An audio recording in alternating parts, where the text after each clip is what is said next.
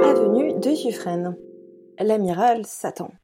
L'avenue tient son nom du bailli Pierre-André de Suffren, le plus connu des marins français à l'étranger. Les Anglais lui ont même donné le surnom de l'amiral Satan. Mais difficile de savoir si ce petit nom fait référence à sa bravoure et à ses talents militaires, ou plutôt à son appétit d'ogre, son physique ingrat ou son comportement odieux.